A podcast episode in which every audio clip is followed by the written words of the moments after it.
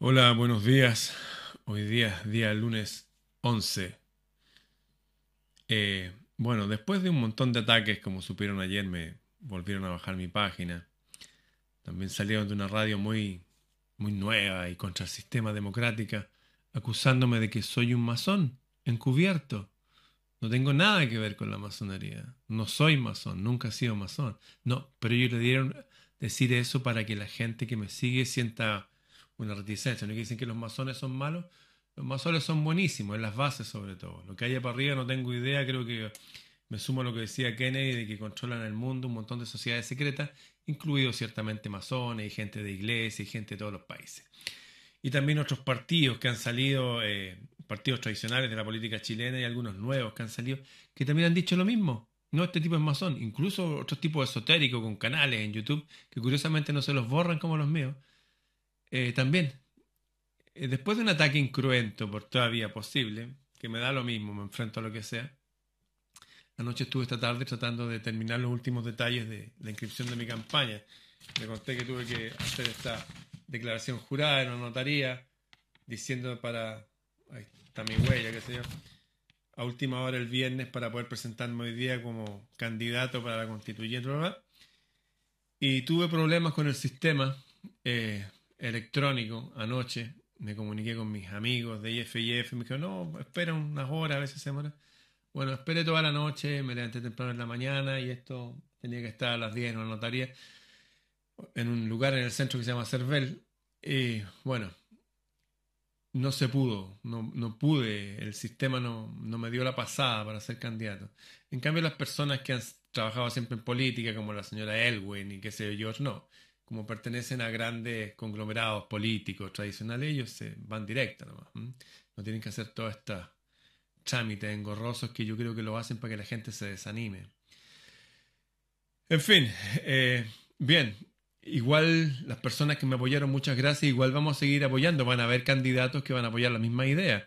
Si ustedes entran a FIF, eh, eh, Botafeliz.cl verá los principios firmados Ramón Freire y Gino Lorenzini, que son los principios post Segunda Guerra Mundial, que como ya lo he explicado en varios videos, me interesa mucho que haya una educación gratuita de calidad y una educación técnico profesional generalizada para que no hayan jóvenes en las calles sin saber qué hacer, porque yo fui uno de esos jóvenes. Yo me no tenía idea qué iba a hacer, fui a la feria a vender aro, después vendía ropa americana en bolsas plásticas, qué sé yo, no tenía idea cómo iba a pagar mi estudio y todo eso Finalmente, gracias al, Dios del cielo, terminé estudiando sonido. Me hice mi primera consola hasta con perillas de, pasta de dientes, no como las consolas los aparatos que, uso ahora. Ahí están. Y tengo guardado ya esa consola gracias a una revista argentina que se llamaba Musiquero, Proyecto Primavera. Me la hice, me la, hice, me la fabriqué, igual que mi primera guitarra eléctrica. Pero yo soy una excepción. Tengo amigos que cedieron al a la presión. Tengo amigos que hasta se suicidaron. Y entiendo por qué hay tantos jóvenes drogadictos y en las calles sin saber qué hacer, porque no tienen destino, no tienen futuro, no. ¿De dónde van a sacar dinero para estudiar? Si ya para vivir es difícil, ya para tener una casa. Así que también incluir los principios del acceso a la casa, como se hacía en la Alemania de los años 30 y en otros países que se dieron cuenta, oye, el, el terreno fiscal es de la gente, pues no es del gobierno. Que la gente tenga desde ya viviendas dignas, ¿para qué esperar 20 años para que tenga una vivienda? Que las tengan ahora, que las paguen. Y si tienen cuatro hijos, la casa les sale gratis. Cosas que me parecen fantásticas, que fueron producto de un ministro de Economía maravilloso que hubo en, en Alemania, que le copió acá el presidente Pedro Aguirre Cerda, le copió el, presidente Getulio Vargas en Brasil, el presidente Perón en Argentina. Trataron de imitar ese modelo para poder ser países potentes con lo que ya tenemos. Bueno, los mismos principios los vamos a seguir apoyando, así que aquí no se ha perdido nada hemos ganado mucho porque hemos, difundido esta idea. Y hay un enemigo, claro que hay un enemigo. El principal enemigo somos nosotros mismos. El desánimo, la desidia, la falta de voluntad, la falta de autonomía. Y hay otro enemigo que es macro y para eso voy a dejarle un excelente resumen en un video que voy a dejar aquí y después voy a terminar con unas palabras, porque no lo puedo poner aquí porque ustedes saben, ya me cerraron el canal y ya me infraccionaron el canal nuevo que me hice ayer, que subí 100 videos. Ya me pusieron infracción por un video donde hablo de que Colón no descubrió América. Eso es peligroso, me dijeron. En fin, eh, las personas que están en Telegram sigan viendo, aquí viene el video, y los que están en Facebook, YouTube y mi otra plataforma o en Instagram, eh, sigan el link, por favor. Eh, Nos vemos más ratito. Después, después es cortito esto, pero es un buen resumen de lo que está sucediendo. Está creando eso que se llama nuevo orden mundial, aunque fuera de las teorías conspirativas, es muy sencillo definirlo. El nuevo orden mundial no es otra cosa que la implantación de un poder supranacional, basándose precisamente en esas organizaciones supranacionales que están creadas desde el fin de la Segunda Guerra Mundial, en concreto a raíz de los pactos de Bretton Woods, año 44. Tenemos la eh, Unión Europea, eh, Fondo Monetario Internacional, Banco Mundial, la ONU misma y todas sus, eh, sus subdivisiones. Y lo que está claro que busca es implantar una nueva humanidad, un único mundo, con un único gobierno, con una única una religión, un único sistema económico. Pero para eso tenemos que eliminar el ser humano anterior.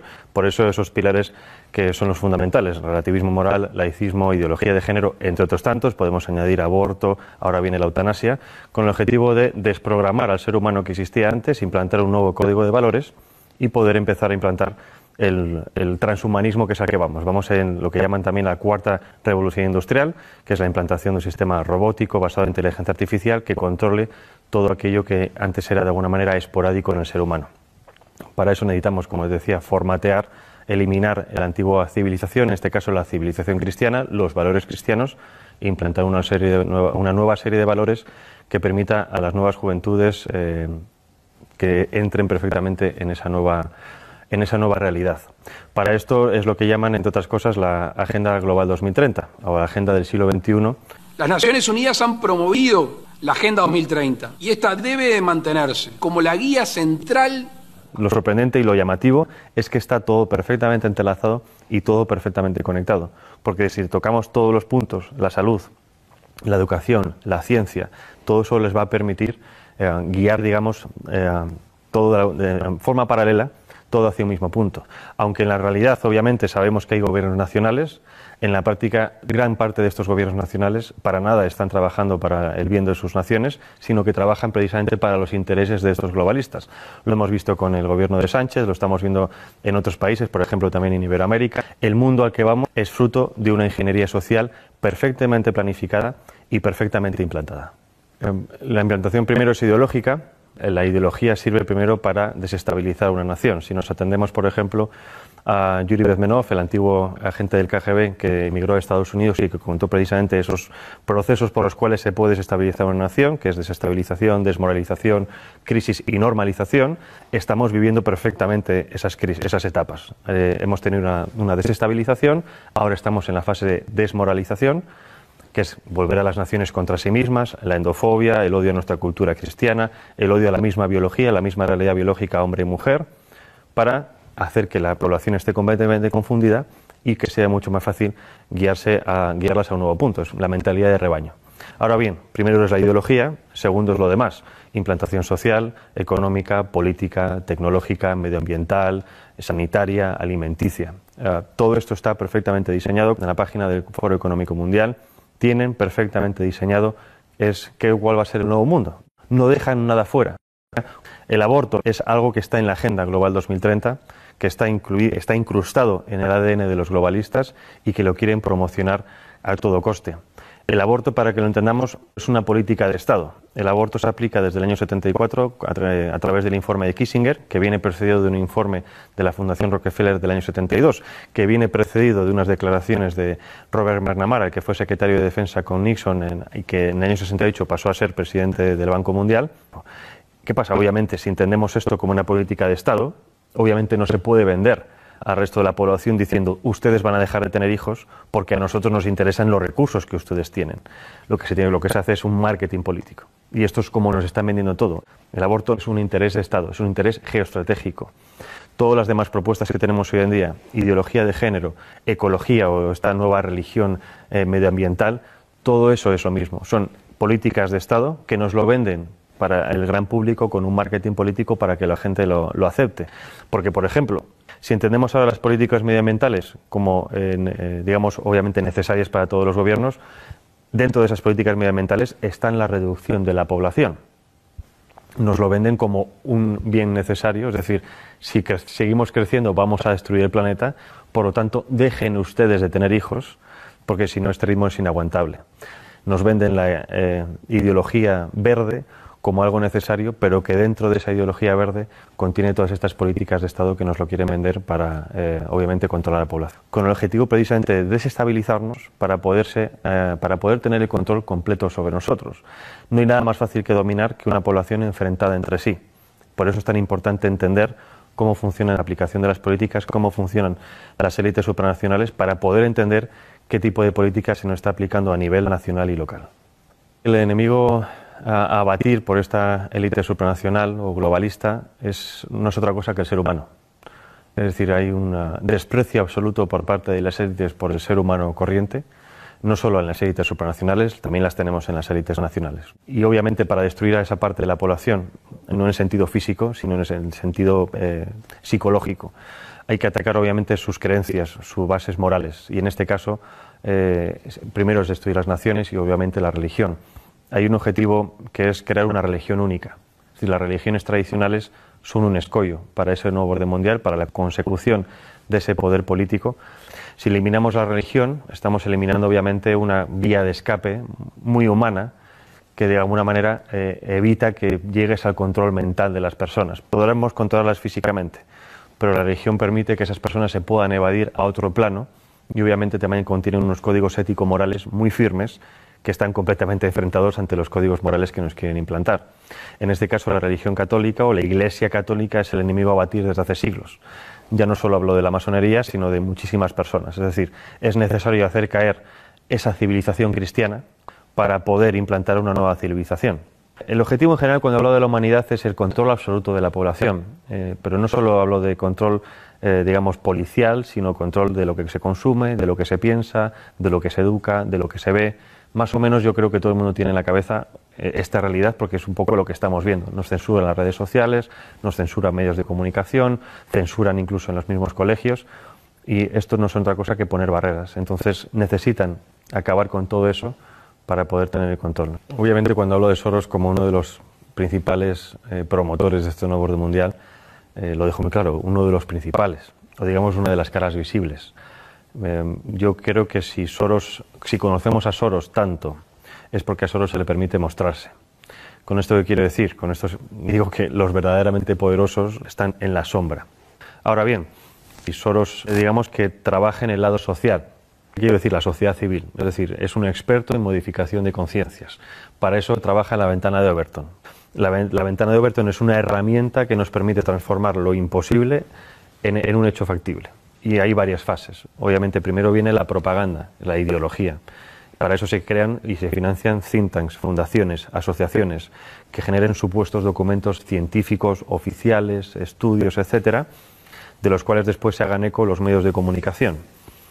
Esos medios de comunicación llegan a las masas. Las masas, a base de repetición de estos estudios, estos conceptos, estas ideologías, acaban, si no aceptando como propias esas ideologías o pensamientos, si aceptándolos diciendo que es algo como ya existe y lo ven por todas partes, es algo que hay que aceptar. Una vez llegamos a esa tercera fase, viene la cuarta fase, que es la de los políticos.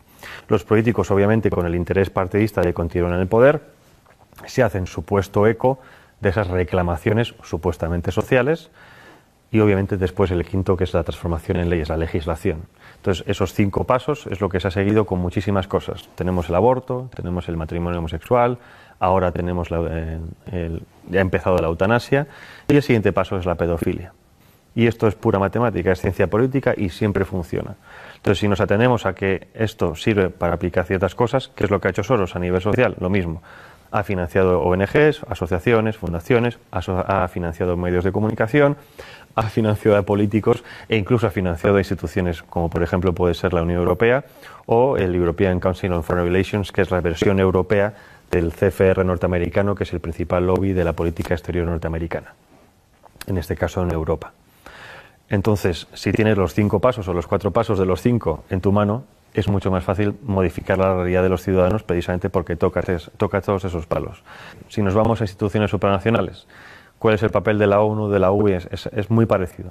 Em, bueno, el Banco Mundial obviamente es la gestión económica mundial, lo mismo parecido del Fondo Monetario Internacional a la, hora de préstamos. El control económico y los préstamos sirven para el chantaje económico de las naciones. Hay muchísimas naciones africanas que se han quejado precisamente del chantaje económico de dinero supuestamente de ayudas al desarrollo siempre dependiendo de cuestiones como, por ejemplo, la implantación del aborto, la implantación de la ideología de género, de educación sexual temprana para los niños, etcétera, etcétera. La OMS ha sido fundamental para la eh, implantación de la idea de que existe una pandemia mundial y si no hubiera sido por la OMS, en este caso por Tedros Adhanom, no se hubiera creado o no se hubiera llamado un confinamiento mundial. Primera vez en la historia que los ciudadanos de este planeta hemos visto cómo en todas las naciones se seguían los mismos pasos. Es decir, nada ha conseguido antes que realmente hubiera una coordinación nunca antes vista a nivel global. Coordinación que, aunque a nosotros nos parezca mucha, en general ha sido como muy sospechoso, por así decirlo, no sigue siendo suficiente para esta élite. Según ellos, los retos que nos plantean las pandemias del futuro, eso supera eh, por muchísimo la capacidad gestora de los estados independientes entre sí. Es decir, que como no hemos sabido gestionar el coronavirus, es necesario que cedamos más nuestra soberanía a estos entes supranacionales que ellos saben sí realmente lo que nosotros tenemos que hacer. Llevarnos a ese buen camino, a guiarnos como si fueran un Dios, porque nosotros como ciudadanos comunes somos demasiado estúpidos para valernos por nosotros mismos. Las redes sociales han sido siempre una herramienta fundamental en el tema de la comunicación, pero como todo avance tecnológico tiene, siempre su cara y su cruz. Eh, como todo avance tecnológico nos lo venden que es bueno para poder hablar con nuestros familiares, que están en contacto con gente de todo el mundo, pero el, problema, el, contrapeso es el control absoluto, ¿no? Ya no solo el control de lo, que, de lo que hacemos, sino incluso de nuestros pensamientos, porque muchas veces decimos cosas en redes sociales que quizás fuera de un ámbito demasiado privado, ¿no? Y eso es precisamente a, donde van ahora con el tema de la censura. Em, han visto que en los últimos años ha habido también una pequeña revolución en redes sociales, eh, dado que cada vez hay más perfiles conservadores, antiglobalistas, más perfiles de gente contraria a los designios de este nuevo orden mundial. Y eh, si estuviéramos realmente en un mundo libre, democrático, y esto lo digo para que la gente se dé cuenta de que no vivimos en un mundo libre democrático, eh, la libre circulación de ideas y de debates debería ser una de las principales características de, todo sistema. Y estamos justo en lo contrario. Y no justo en lo contrario porque, no, porque de facto no se puede hablar, porque antes sí se podía hablar de muchas cosas. El problema es que los que son realmente poderosos, los que controlan las cosas, se han dado cuenta de que si dejamos que libremente ciertas ideas circulen, no las suyas, en cuanto a debate, esas ideas ganan o se han demostrado que tienen más peso que otras. Es por ejemplo, con el tema del aborto, ya no hay argumentos científicos uh, médicos, ahora son argumentos puramente sentimentales, ¿no? el derecho de la mujer a elegir sobre su propio cuerpo porque por eso saben que los argumentos médicos no pueden vencerlos. En, cuanto a argumentos, por ejemplo, de, de información de los medios de comunicación, de cómo funcionan los medios de comunicación, de cómo funcionan los gobiernos, exactamente lo mismo. Se censura completamente aquel que intenta hacer una crítica constructiva o negativa de lo que sea, pero hacer una crítica para avisar de qué está ocurriendo. No existe esa, ese debate de ideas en los medios de comunicación, pero precisamente porque tienen miedo a lo que pueda ocurrir porque cuando ha ocurrido que algunas personas han ido a ciertos debates a exponer ciertas ideas, la gente se, da cuenta de que hay otra línea de pensar diferente a la, a la que tenían en mente. Y por lo tanto hay otra forma de racionar las cosas. Bueno, como se dieron cuenta, hay un enemigo a nivel macro. De hecho, ahora en Chile se está eh, firmando el TTP-11, que eso está por sobre las constituciones. Y una ley internacional para formar este nuevo orden mundial, que aunque yo cambiara la constitución hoy día con lo que yo quiero, seis preceptos, como por ejemplo administrar nuestras riquezas como nosotros queremos, no, no se puede porque no lo permite la ley internacional. O sea, hay, va a haber, hay, ya existe ya, pero ahora al firmarla va a haber una ley que está por sobre las constituciones, algo nunca visto. Igual que aislar a los enfermos, algo nunca visto. Igual que vacunar a la gente para que haya una inmunidad de rebaño. Igual que hay una pandemia, aunque sea tenga menos eh, malignidad que la gripe estacional, no importa, ellos cambian las palabras, el significado y cambian la realidad. Esto, en términos reales, se llama magia negra. Así se llama. Suena feo, suena exagerado, se llama magia negra. Controlar a la gente a través de la palabra, cambiar el significado de las cosas. Ay, la gente es libre, la gente puede abortar. Tengo una admirada doctora argentina que por contar la verdad, cuando el feto es pequeñito, y siente que lo van a raspar porque lo van cortando por pedazos, huye. Huye hacia el corazón de la madre y grita. Grita. está vivo, grita. Por decir cosas como esas, dijeron, y por participar en la revisión histórica del mundo, ah, no, estos doctores nazis.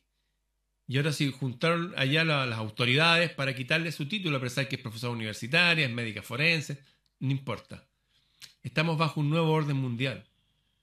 Como decía al principio, a mí incluso gente alternativa, de nuevos partidos políticos, o de partidos tradicionales, o de radios al aire que están contra... han hablado en contra mía. Han dicho públicamente ese tipo es un masón. Creyendo que con eso, o sea, no me van a dañar a mí, cero con eso, pero sí a la gente humilde que dice, los masones, a ver, ah, los masones, no, esos son los malos. No, hay gente buena y mala en todos lados. Y obviamente yo no soy masón. Mi abuelo fue masón. Mi tatarabuelo, el general Freire, fue masón y se enfrentó a esos poderes y por eso lo quisieron matar y lo exiliaron. Se dio cuenta que estaba sirviendo a los intereses extranjeros. Es como cuando uno se adscribe a una iglesia. Hoy quiero ser como Jesús, quiero aprender y se da cuenta que uno termina dándole el diezmo a corporaciones privadas, nacionales o transnacionales, en la mayoría de los casos la iglesia grande. En fin, el primer enemigo está en nosotros, el segundo está ahí afuera. Ahí queda un buen resumen. Compártelo. Ah, y esto no se ha terminado. Los principios que yo apoyo para el cambio constitucional, ya sea que sean efectivos bajo este nuevo tratado TTP que viene, están en nosotros, los vamos a apoyar. Y van a haber más candidatos que no tuvieron este problema que tuve yo, y los vamos a apoyar igual. O sea, esto va a seguir.